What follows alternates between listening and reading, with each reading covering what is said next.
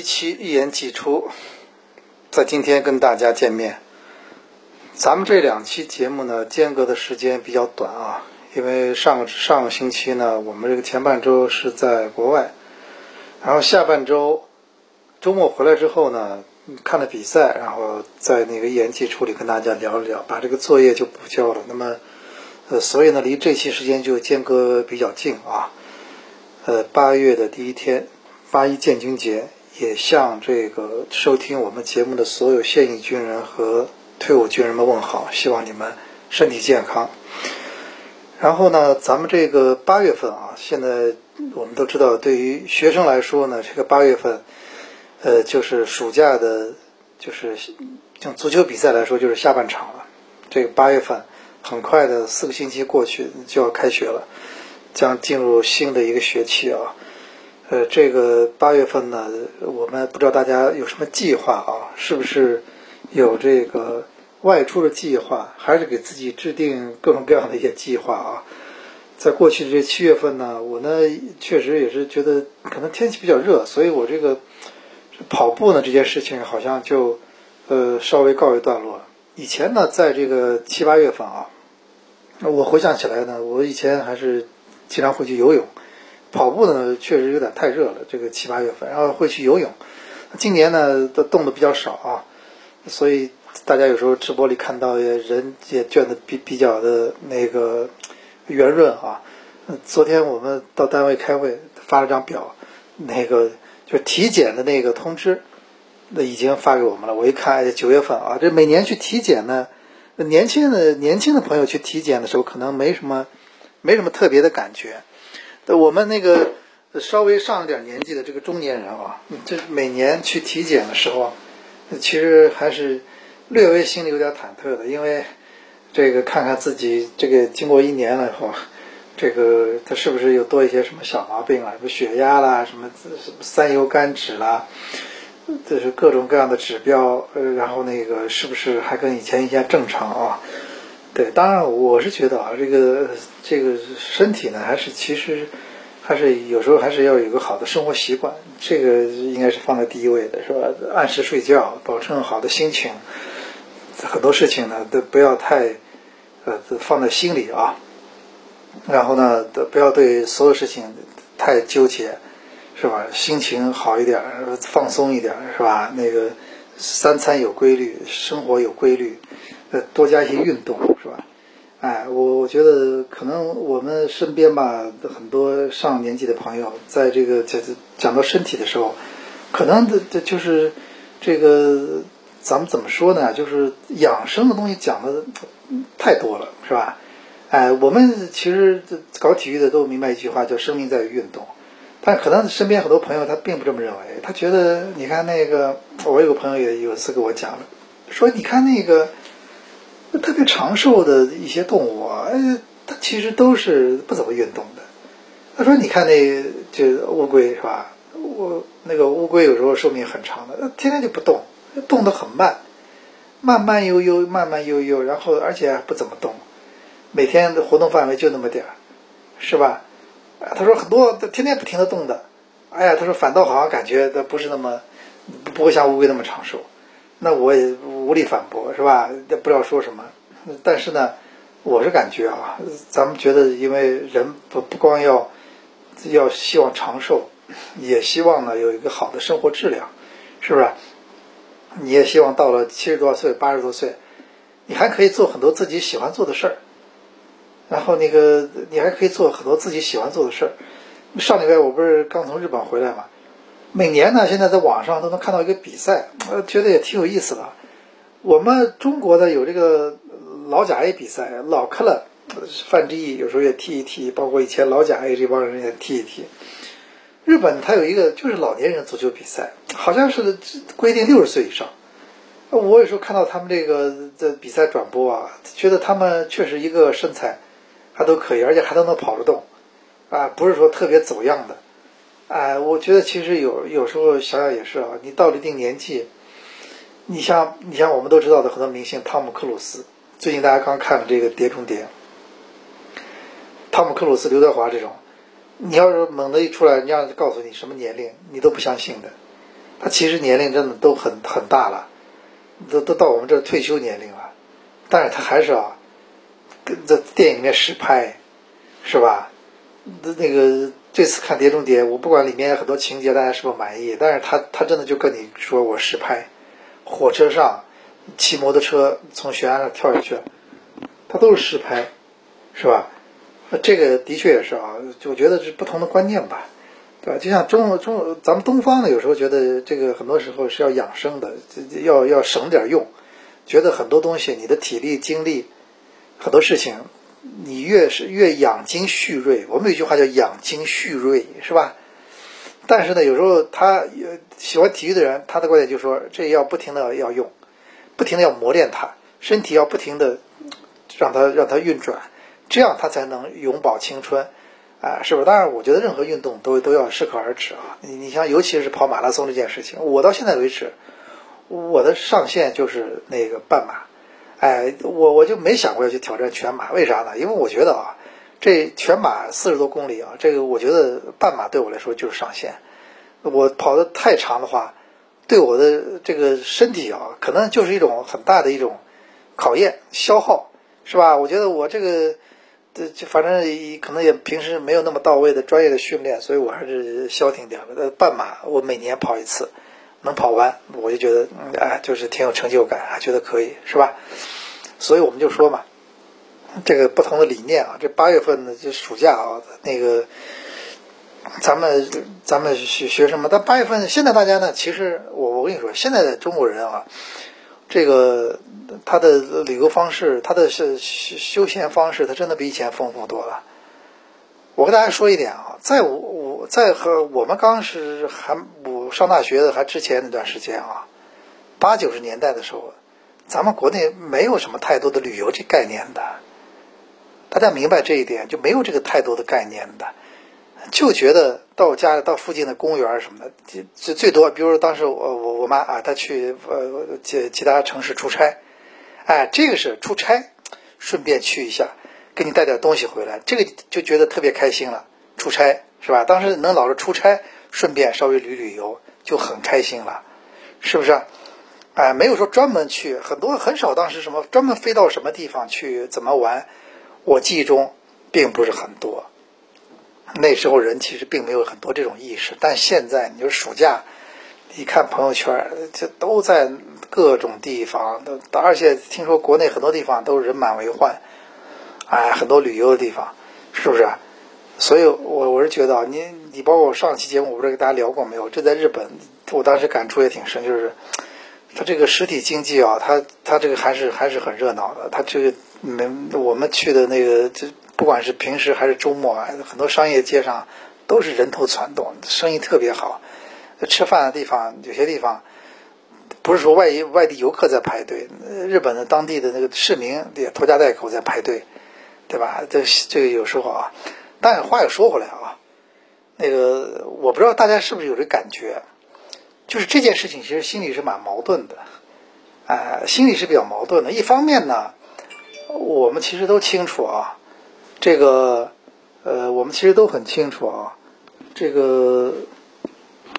刚刚我们聊到八月啊，这个八月呢，我们都知道，前两天吧，这个中超其实就是昨天啊，中超的这个转会窗夏季已经关闭了。呃，今年夏天还是会有些，呃，还是有一些这个新的内外援在这中超俱乐部之间流动啊。包括姜志鹏去了这个，呃，也也是转会了，然后包括一些球员都都发生了挪窝，都特别有些球队还补充了外援。下半赛季啊，这到底能带来多少变数呢？我们也拭目以待。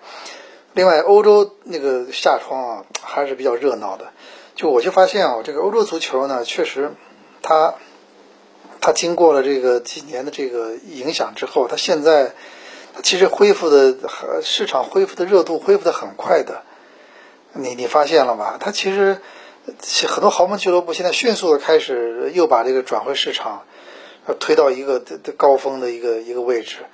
前两年中那个欧洲转会市场要有一个什么将近一个亿的球员，那都是很大的事情了。现在好多球员，都是身价将近一一个亿，转会都是一个一个多亿，甚至都有，是吧？甚至还有更高的，对吧？呃，而且你看，你包括这两天我们看这个比较关注哈里凯恩，这最近他是不是会去这个拜仁慕尼黑，对吧？那个他不是他最后有一年合同了吗？因为我们都知道，球员还有一年合同的时候是最关键的，哎，他要么就续约，你要么就你要么就要卖你了，为啥呢？因为你不卖的话，到了冬窗他就可就就很快就变成自由球员了，你知道吗？比如哈里凯恩合同明年夏天到期，现在不卖的话，到了这个这个是冬窗，冬窗之后的半年，他就按照规定，他可以跟别的俱乐部接触了。现在可能还不行，但是冬窗之后，合同还有半年结束的时候可以接触了，那就等于是你在他还在耗半年，对吧？再耗半年，你这球员你在你这身上你就血本无归了。他如果铁定了要走的话，是吧？你就必须现在卖他。所以今年夏天啊，我估计我估计明年合同到期的很多球员呢，在今年夏天，肯定是一个很关键的时间节点，到底怎么怎么卖他们，这卖多少钱，到最后怎么样，对吧？当然，你看那个，而且欧洲足球市场有种默契啊，你发现了吗？就是默契，大家有些人会想啊，这个还有一年合同了，我就索性不要买他了，我不要花转会费了，我等一年之后。我自由身签他，我再给他个什么安家费、签字费，国外也有的。咱们现在中国这个呃足球这两年在在整治这个签字费啊。我跟你说，我们整治签字费的原因主要是什么？因为你这个属于的偷鸡摸狗似的，你不是台面上的，这个就不对了。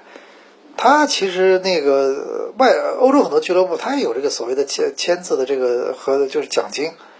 他是明明明码标价的，他是就是走的是正常的渠道，不是什么他那个下面偷鸡摸狗似的这种方式，什么巧立名目了什么，他不是这种方式。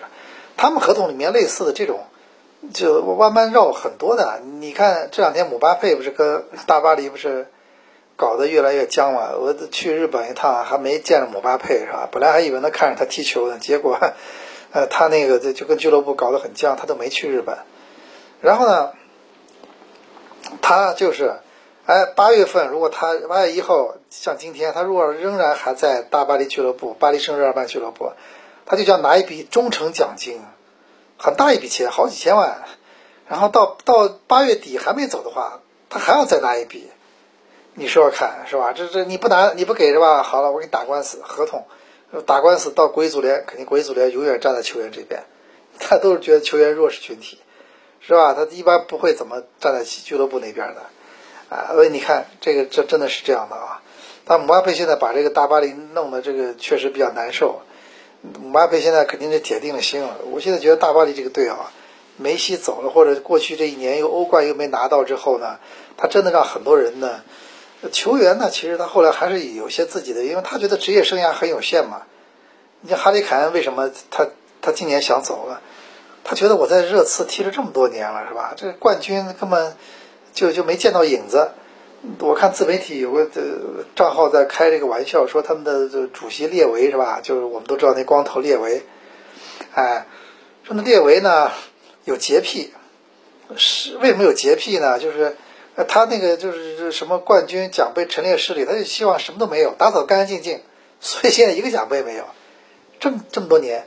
有一两年都进了欧冠决赛了啊！你说后来没拿冠军，对吧？但欧冠这比赛是最残酷的，就是什么呢？就是只有一个球队拿冠军，你哪怕进了四强了，你拿不到冠军，你可能你就没有收获，是不是？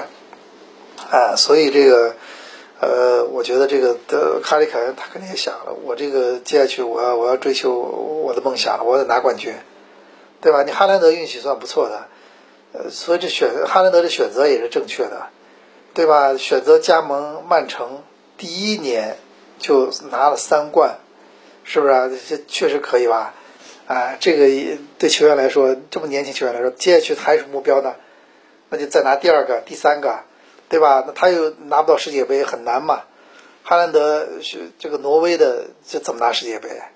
他如果他如果当初选择，因为他出生在英格兰嘛，他爸在英格兰踢球是生了他，他如果在英格兰出生，他他不是他就是在英格兰出生，他如果选了英格兰国家队，那他还有点希望。那英格兰国家队还是有可能拿世界杯的，但是那就很难了，挪威就很难了，是吧？所以啊，我们这个呃，看他接下去还有什么目标啊，是吧？当然，我觉得球员来说啊，目标个人也会有很多目标。你你你像 C 罗、梅西，个人哪哪怕 C 梅西以前没拿到世界杯之前，个人很多数据刷起来也是会很有那个目标感的。对吧？你到底你你是不是能成为全世界进什么球最多的或者什么？你哈兰德之前破了记录了，英超的射手，对不对？哎，然后我们就我们就看吧，这夏窗，欧洲夏窗，因为往往是这个球员交易的一个呃特别的那个热闹的地方啊，到最后一刻还是会有很多故事发生，而且现在价格迅速回到了那个呃这个高峰的阶段啊，高水平的阶段，呃，而且你看啊，这个。欧洲足球这个市场确实还是比较大的，影响力市场。我昨天看了一个新闻啊，就是那个曼联，就是我们在我们想象中啊，哎呀，这个曼联现在日子肯定是比较难过的，因为你看他同城对手曼城拿了三冠，然后这个曼曼联是吧？这个确实现在虽然回到欧冠的序列，但是好像感觉这个不行，那一下就觉得比下去了。但是你看，他曼联呢还是很非常吸睛。还是有很强大的造血能力，对吗？因为它是一个国际俱乐部，啊，它全世界有很多的铁粉，所以你看它还是有很多这个呃吸金的能力。昨天我看一个新闻，那阿迪达斯就是那它的装备赞助商、球衣赞助商、球衣提供的商，跟他又又续约了，两个双方发了官方的发布，据说这一次啊，这直接签到二零三五年，是吧？我看那个媒体，英国媒体的报道说，这个合合作总价值是九亿英镑，就是十年九亿英镑，一年九千万英镑，八亿人民币啊！就一个球衣啊，就这么大一单，还有球衣广告，还有各种胸前广告，各种的球票收入，还有这个转播费的分分分成，还有这个欧冠的这个的这个。什么这个欧冠的这个分分成？哎呀，你想想看，它其实，在国外啊，这个欧洲，它这个足球，它就是它就是一门生意，它就是一个呃，这是一个非常商业的东西，非常直接可以变现的事情，是吧？你比如说，他们为什么愿意呃跟啊跟那个曼联合作，就是帮他做做球衣？很简单，他球衣可以卖出去，而且不便宜的。它不是像个 T 恤啊，卖个一百块人民币、两百块，它都卖的我看也不便宜，对不对？而且他会围着球衣做各种各样的噱头，噱头，你知道吧？他会各做各种各样的噱头。我这次去日本的时候啊，这个第一场比赛，这个曼城那个球衣呢，它背后的这个字体呢是，它是根据日本的这个这场比赛的背景，它做了一个的调整，有点像，有点像这个什么呢？有点像这个日本动漫里面这种字体。就是那个火火，就是那种海贼王里面那种类似这种动漫里面这种字体啊，它的的背后的这个号码名字全是这种字体，特别的很特别。据说啊，那个我在那个东京碰到那个曼城俱乐部的一个就中国的一个朋友，他说这球衣上架立刻卖完了，立刻卖完了，对吧？然后那什么，哎，到了曼城到韩国比赛的时候，他不是最最后第三场是在韩国打那个马德里竞技嘛？他同样也有，哎，同样他也有这个这种特殊字体的，你看，而且他去年啊，他曼城去年咱们中国这个，呃，咱们中国好像是中兔年吧，新年，好像是去年兔年新年吧，中秋节我忘了啊，哎，他做了一个球衣特别版的，是吧？它背后还有这还有月月球的什么什么定定位坐标，还有嫦娥，还有玉兔，我听说好像玉兔是有的。你看，他就特别的会，就是这种根根据你的这个概念做很多，哎，是不是这种设计？你我记得我没记错的话啊，我上个赛季英超有场比赛，好像是曼联对什么对什么的球队，曼联当时他们球员穿的外套背后都印着这个，都印着这个中国的名字，他们球员的中文名字。是不是有一年荷兰？有一年上次阿根廷队到到那个北京来比赛，也是阿根廷的球衣背后也是印着中文名字，也是一种对对你的这种亲和，是吧？示好，啊，所以我觉得足球啊，真的是一门很非常好的一个一个市场，有很多生意是可以做的。我们要明白这一点，对吧？那不能老说，哎呀，现在很多俱乐部都是都是母公司的一个坑。哎呀，这个投钱投下去，真的都是母公司的一个坑，是吧？这个的确是一个这这要去解决的问题，是吧？这个呃，中国现在商业这么发达，消费又不是没有消费的概念。对吧？你你一座大城市，大家消费总量是很大的，你分一杯出来，那你这个球队其实我认为啊，其实很多开支都应该可以 cover 掉了。但是咱们现在还没有这个意识，做的很多产品，做的很多相关的东西，它没有让人有这种强烈的拥有你的这种这种愿望。哎，很多商业其实它就是一个包装，就噱头。当然有些东西是你你你的这用品。你要你要你要耐用是吧？你你洗衣机、电冰箱你要耐用，但是有些东西啊，它就有时候就是概念，对不对？哎，我我这次在日本旅游的时候，在那个富士山，富士山那个山腰的时候，我们去逛逛的时候，看到一个商店里面卖什么呢？卖他这个富就是呃富士山的空气，哎，他可能觉得富士山的空气比较新鲜，他卖富士山的空气就一罐头，就是一个罐头。我当时第一反应啊，我我以前看过一个什么呢？看过一个这种。这种这种相声，它里面说过，他卖空气，他卖什么？好像一好像真的有这种，一别的地方也有这种创意，是吧？但是他我是亲眼亲眼见到了，他就卖这空气，一罐是多少？八百，反正也不是很贵，但是多少日币？它就是一个卖空气。它其实你说空气，那你说又不是氧气或者什么，你还可以咋？那它其实就是一个，那你说还有什么具体的吗？你能鉴定真的假的吗？你能鉴定吗？它鉴定不了，不像香水还有味道，这没味道，你你能鉴定吗？你鉴定不了吧？它其实就是个噱头，啊，做一种概念，大家大家对吧？就做一种这种概念，它不是完全是为了这个东西真的让你用的，啊，所以我就觉得，咱们这个足球这个很多俱乐部的这个有时候利用呃足球的 IP 啊做很多事情，这个应该有人去。好好的去那个去策划，你包括球衣的设计是吧？球衣的一些元素的设计，球衣是最重要的一个东西嘛？啊，我我觉得是可以的。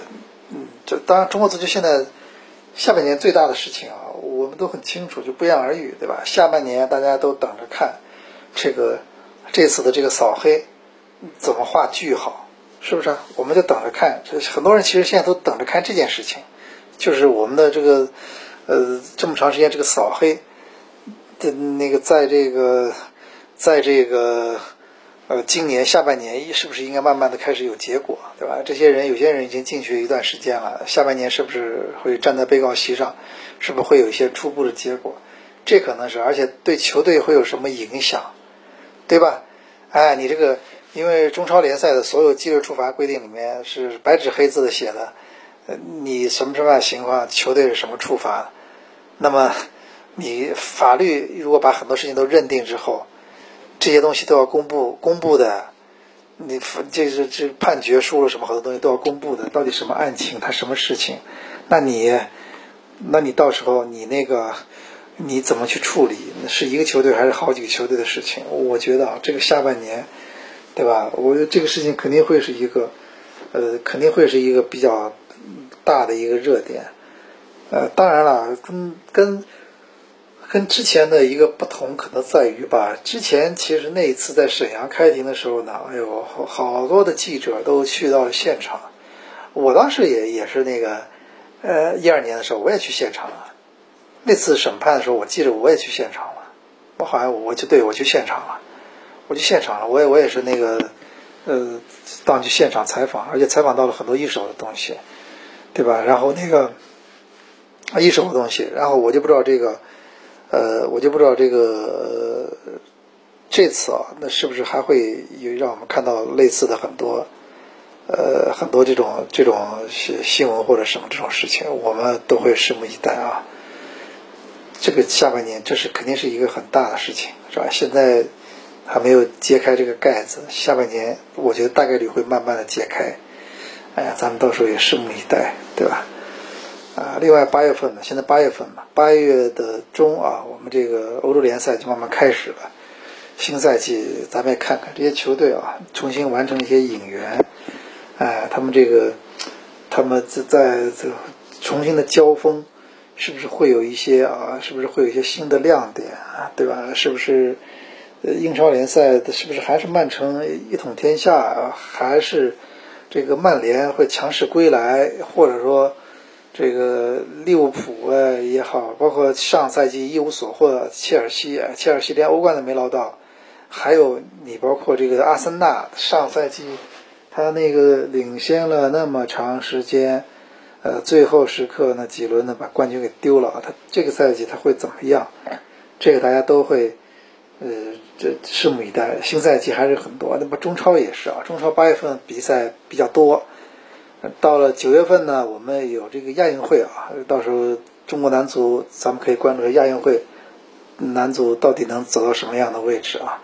当然，此时此刻呢，现在呢，女足世界杯还在进行着啊。我们今天录节目是在白天，今天傍晚呢，晚上呢有一场中国女足对英格兰的小组的第三轮的非常关键的战役啊。呃，那个也不是没有希望。虽然英格兰是是那个之前两战全胜，但是英格兰很多队员出现了伤病啊，所以这场球我们看一下啊，最后一场这么关键的比赛，中国女足会拿出怎么样一种表现？我觉得还是还是特别想看一下的，是不是？下半年还是有很多比赛，你包括中国女足的世界杯，然后接下去亚运会啊，现在正在进行的大运会。特别亚运会啊，这个因为里面有好多上海申花的球员，申花球迷肯定会比较关心。然后另外这个九十月份差不多结束之后呢，我们就有那什么呢？有这个呃，慢慢开始世预赛就准备开始了。还有今年还有亚冠呢，别忘了，亚冠还没还没踢呢，对吧？亚冠你你也要也要冠。当然当然现在亚冠啊，我们呃现现在比较清楚什么呢？这现在其实你说东亚球队吧，想拿到冠军的难度就比较大了，因为。呃，现在那个，咱们说沙特的俱乐部就这样的力度去买人，C 罗、他本泽马这样的很多，而且很多当打的，他们还俩还有点年纪大了，他有很多是当打的球员。然后这个，我觉得这个亚冠亚冠啊，这沙特球队基本上，我我不知道能不能从他们手中把这冠军抢过来，我觉得太难了，因为他们的外援已经都不是一个级别了，是不是？都都是最顶级的这种球员了，哎。另外，亚冠之后啊，我们这个呃要关注这个世预赛啊。今年这个下半年我们有世预赛，这次开始的比较早，所以中国这个抽签呢，我是觉得这个签呢不不算好，对吧？第一轮就第一轮小组赛就要遇到韩国，是不是？这这世界杯进淘汰赛的球队，我们要遇到韩国。另外呢，是不是我们这个？还有我们的苦主泰国，哎呀，这个泰国就不用说了啊，这个这个泰国呢，曾经差点把阿里汗打下课，就是泰国。当年在合肥诞生了范志毅经典的那个段子，就是在这个泰国队面前。另外还有新加坡啊，新加坡或者关岛胜者，我感觉应该是新加坡。而且这个小组呢是四个队出两队，也就是说，如果韩国呢铁定出线之后呢。我们就要跟泰国去 PK 另外一个出线名额，哎，这个也不是那么 easy 的啊。这个新加坡有一年我还去新加坡看过一场中国队的比赛，中国队和新加坡，啊，朱广沪带队的时候，那场比赛我记得没有拿下，好像打平了，主场好像也就一个球，对吧？他一旦要真的对你防守比较严密，真的死守的话，那这比赛也不好踢。对不对？那个，毕竟我觉得新加坡他也不是完全业余球队。